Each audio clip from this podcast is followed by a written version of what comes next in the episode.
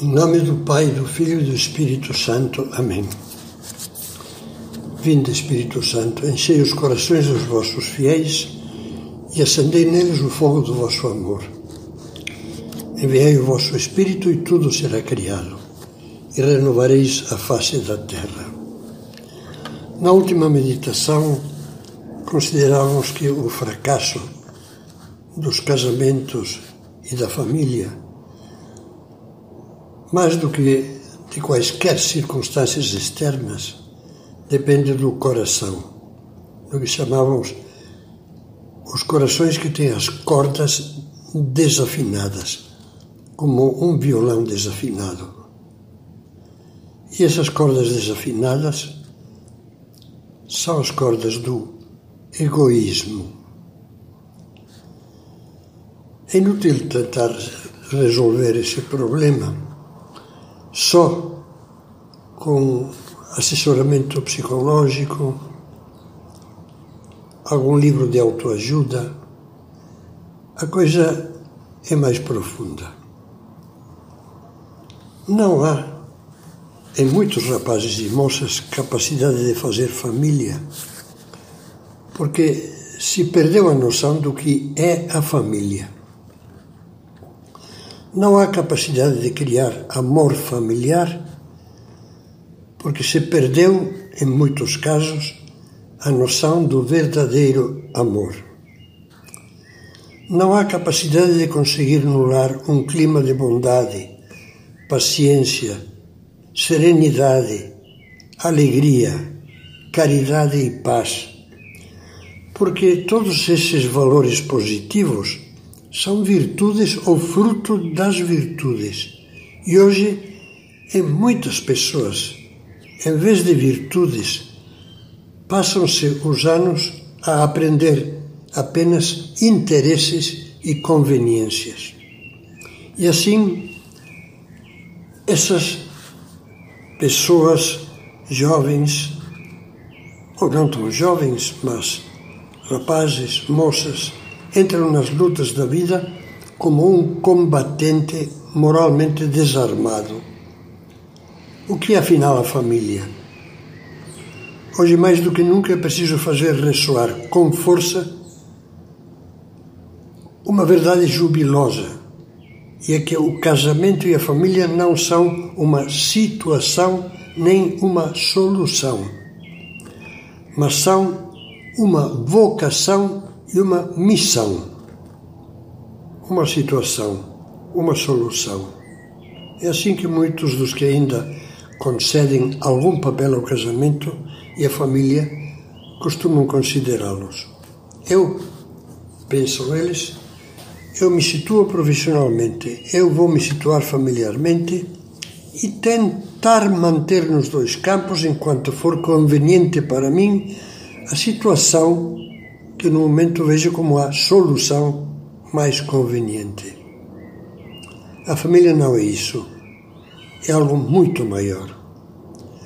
Para compreendê-lo, escutemos uma das vozes que tem proclamado com maior clareza o sentido divino cristão do casamento e da família. Refiro-me a São José Maria Escrivá, o fundador do Opus Dei. Ele, contemplando sob o foco da fé o sentido da existência humana, dizia: Para que estamos no mundo? Para amar a Deus com todo o nosso coração e com toda a nossa alma e para estender esse amor a todas as criaturas. Deus não deixa nenhuma alma abandonada ao destino cego para todos tem um desígnio, a todos chama com uma vocação pessoalíssima, intransferível. Também o matrimônio é caminho divino, é vocação. Essa afirmação categórica, o matrimônio é vocação, que São José Maria fazia já desde os começos dos anos 30 do século passado, surpreendia desconcertava de início os seus ouvintes. Depois, quando penetravam nessa verdade e lhe descobriam as consequências, ficavam deslumbrados, porque diante deles se apresentavam horizontes de vida empolgantes.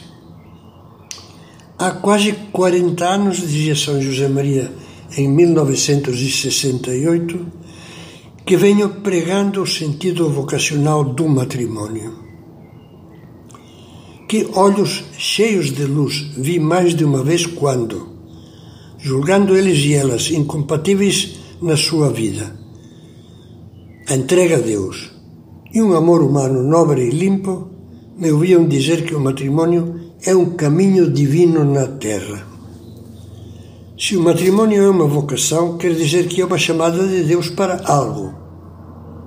Ou seja, que é um apelo divino para o cumprimento de uma missão, uma convocação divina. Ilustrando essa verdade, na mesma ocasião, São José Maria continuava a dizer: O matrimônio existe para que aqueles que o contraem se santifiquem nele e santifiquem outros através dele. Para isso, os cônjuges têm uma graça especial, conferida pelo sacramento instituído por Jesus Cristo.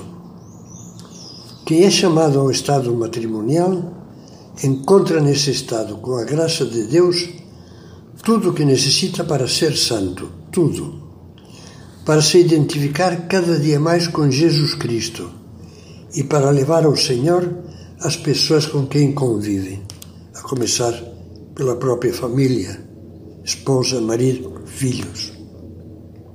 E continua o santo, por isso penso sempre com esperança e com carinho nos lares cristãos, em todas as famílias que brotaram do sacramento do matrimônio, que são testemunhos luminosos desse grande mistério divino Sacramento grande o chamava São Paulo na carta aos Efésios. Esse mistério da união e do amor entre Cristo e sua Igreja.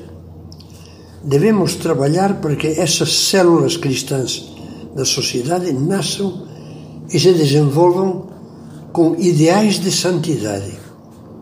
Os esposos cristãos, esposos cristãos, devem ter consciência de que são chamados a santificar-se santificando, de que são chamados a ser apóstolos e de que o seu primeiro apostolado está no lar. Devem compreender a obra sobrenatural que supõe a fundação de uma família, a educação dos filhos, a irradiação cristã na sociedade. Desta consciência da própria missão dependem, em grande parte, a eficácia e o êxito da sua vida, a sua felicidade.